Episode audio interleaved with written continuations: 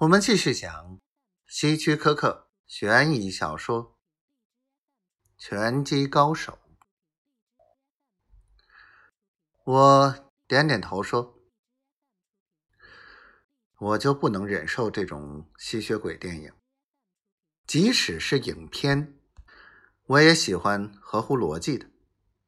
那种片子不合逻辑，不合逻辑。对，比如说，开始是一个吸血鬼，他溜出去，吸了某个人的血，使那个人也变成了吸血鬼。”对不对？所以现在有了两个吸血鬼。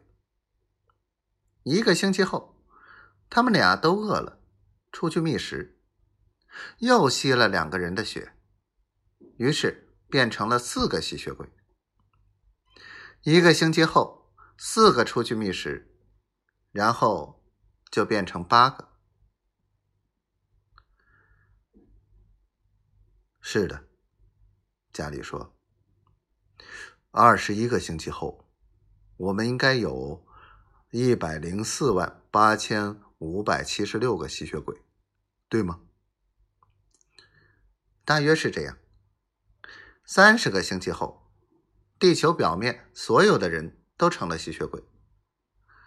再过两个星期，他们全得饿死，因为再找不到食物了。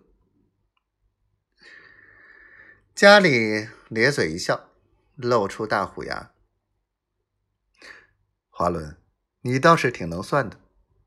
不过，假如这些想象的吸血鬼明白，吸干人血会使受害人也变成吸血鬼，成为他的竞争对手，那么他们会不会进行限制？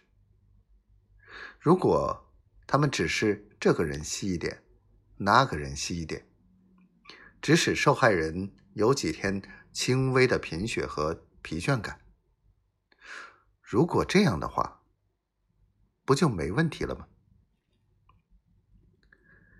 我点点头，调低电视的声音，谈比赛的事。家里，我知道你几秒钟就可以击倒麦加洛。可是，我们得记住，拳击比赛也是一种表演。观众不愿花钱来看二十秒钟的比赛，我们必须表演一会儿，让观众过过瘾。所以，当我们再次遇见麦加洛的时候，我要你多和他打一会儿，不要打得太重，要使比赛看上去不分高低。一直到第五回合，再打到他。